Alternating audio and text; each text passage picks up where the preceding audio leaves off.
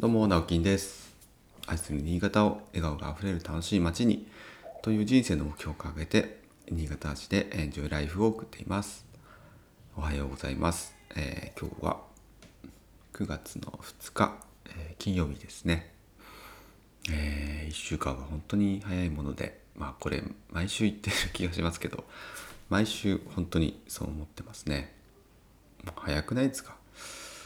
まああのこれは年齢によるものかもしれないんですけど一日に一日がね早いですし、えーということは1週間も早い。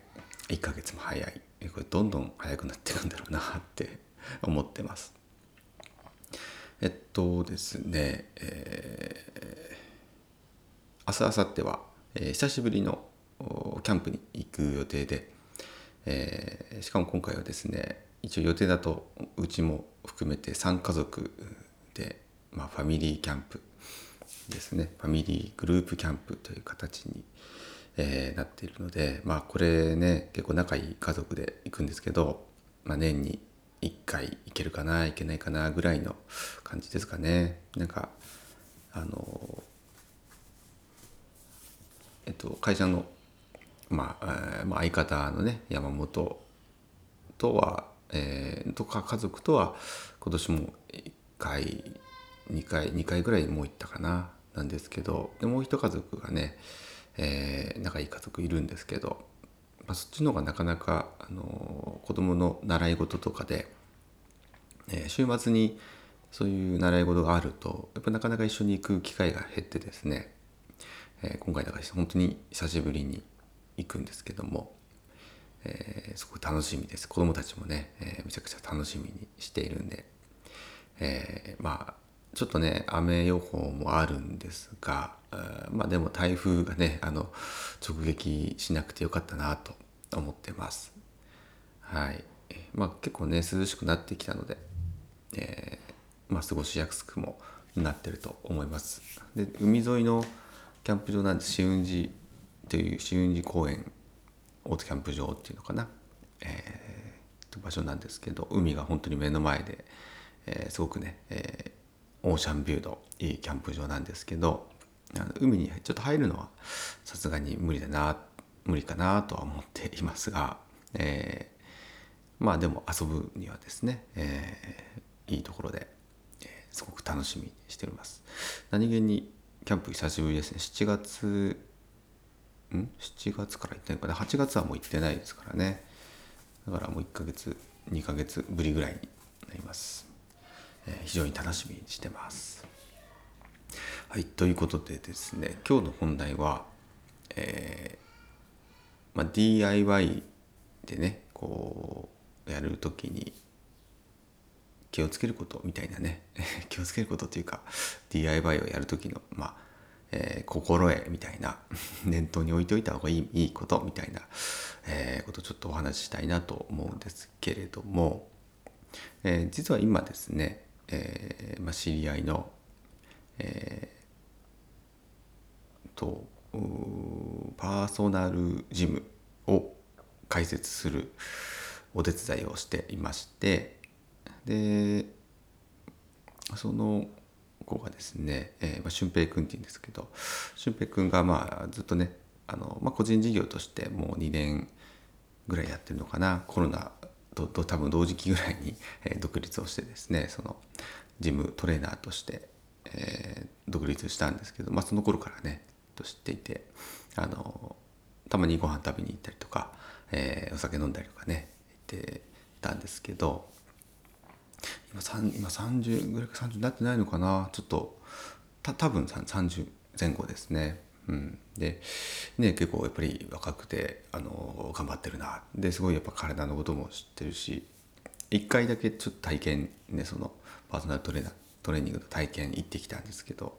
まあ、めちゃくちゃねそのあのピラティスのマシンを使って、まあ、トレーニングをねしたんですけどもうねなんか今までなんて言うんだろう。あのこんなところが痛使ったことなかったみたいな筋肉というかが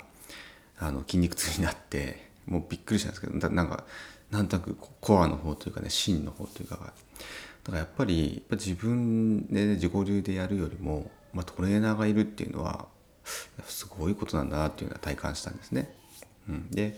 まあそんな俊平君があまあこういろんな場所を間借りして、えー、そうやってトレーニングを、まあ、自分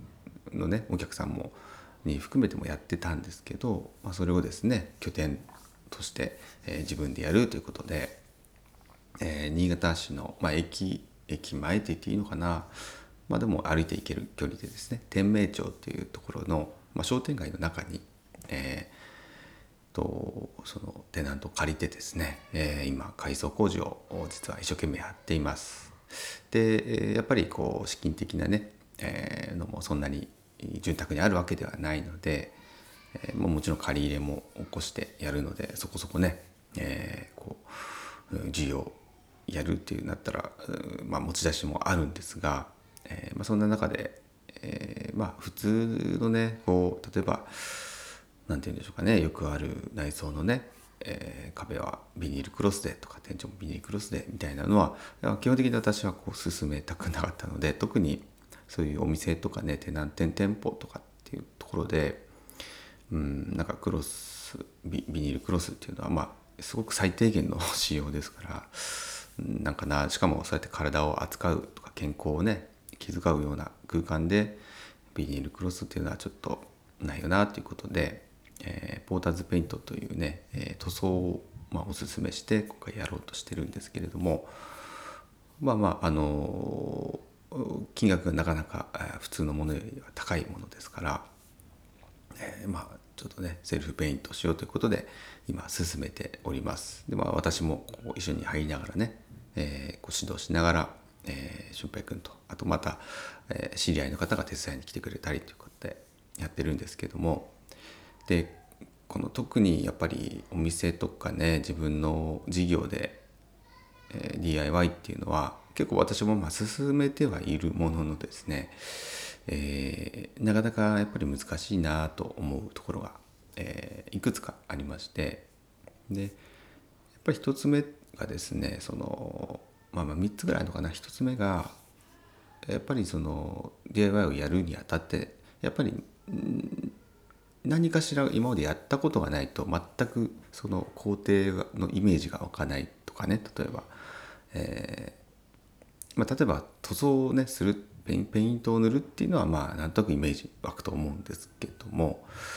じゃそこまで至るまでにどんな工程が必要かなっていうところまでってやっぱり分からなかったりするじゃないですか。で結構ペイントだったりすると下地の準備って結構大事なんですね。まあこれはもちろんその建物にもよりますしどういう仕上げにするかもよるんですけど、まあ、やっぱり古いそうやってテナントを借りて、えー、まあ壁紙剥がしたりして下地を処理をしてペンキを塗るんですがやっぱそこまでのこう工程感というかっていうのがなかなか、えー、イメージできないと。あとその仕上がり具合とかね、えー、っていうのはやっぱりやったことないことってなかなか皆さんこうイメージできないですから、まあ、そういう部分でこうかなり不安があるとかなというところでまあそれはね私が入ってるところでこうクオリティチェックというか、えー、こういう仕上がりになるっていうイメージが私はありますからまあ、そういう方がいないとアドバイザーがいないとなかなか難しいのかなと思っています。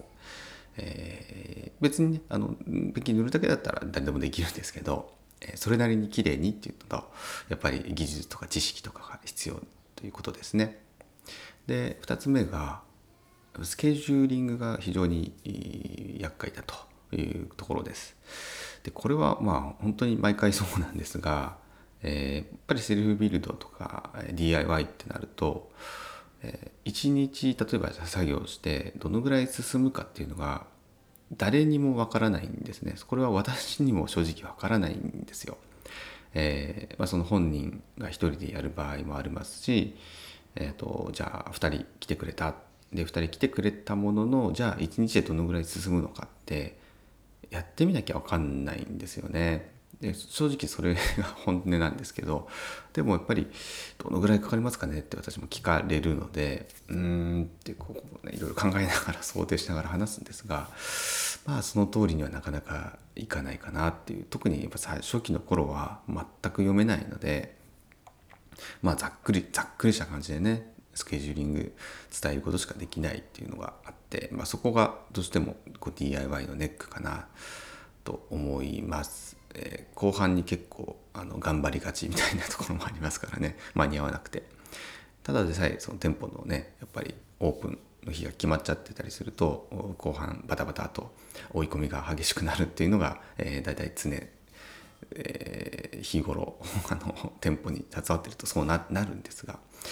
えー、さらにねそれがこうこと、まあ、素人が DIY でやるってなるともう本当に工程管理ができないというところは あの最初にねあのお伝えすればいいかなと思うんですけど私もそんなにこうあんまり言わないもんですから。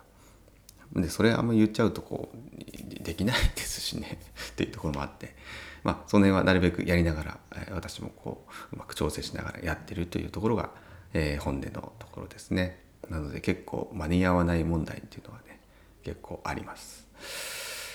でもう一つがですねやっぱりこのお金の問題ですね。で、えーまあ、やってみると分かるんですけどその自分が何て言うかな費やした時間に見合う仕上がりになるかどうかっていうのが本当にまあ人それぞれありますし使う材料にもよるんですが、うん、これ頼んだ方が良かったんじゃねっていう場合もやっぱあるんですよね。で結構そのじゃあ自分がその費やした時間を職人さんに任せたら職人さんは例えば半分ぐらいの時間でそれをできると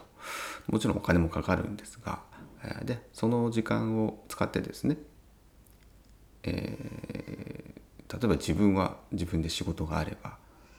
とかアルバイトがねやったらお金稼げるわけで、えー、そっちの方がな良かったんかななんていう得意もあるあるんですよね。だからやっぱり何何が何でも DIY をおすすめっていうことではないんですけどただあのやっぱり私がそうですね DIY を進める理由っていうのはうんやっぱりものづくりの楽しさっていうのは結構伝えていきたいかなというか、まあ、思い出してほしいというか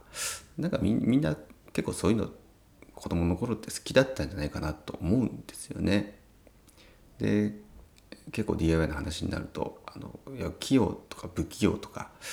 いや私不器用なんですとかってやっぱりなるんですけどあのそれ別にどっちでもよくってあのうまいか下手かなんてあんまり関係ないんですよね。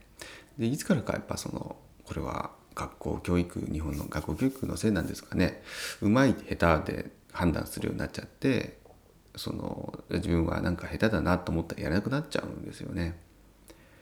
まあ、もちろんうまいっていうことに越したことはないですけどでもそれって結局なんか慣れとかどんだけやってるかっていうことにも直結するんで結局久しぶりにそうやってなんか久しぶりにとか手を動かしてね、えー、壁を塗るとかってことってみんなみんなやってないじゃないですか。だから大体みんな同じなんですよ。そんな最初から上手な人っていなくて。でもちょっとやったら上手くなる人コツをつかむ人はいますけど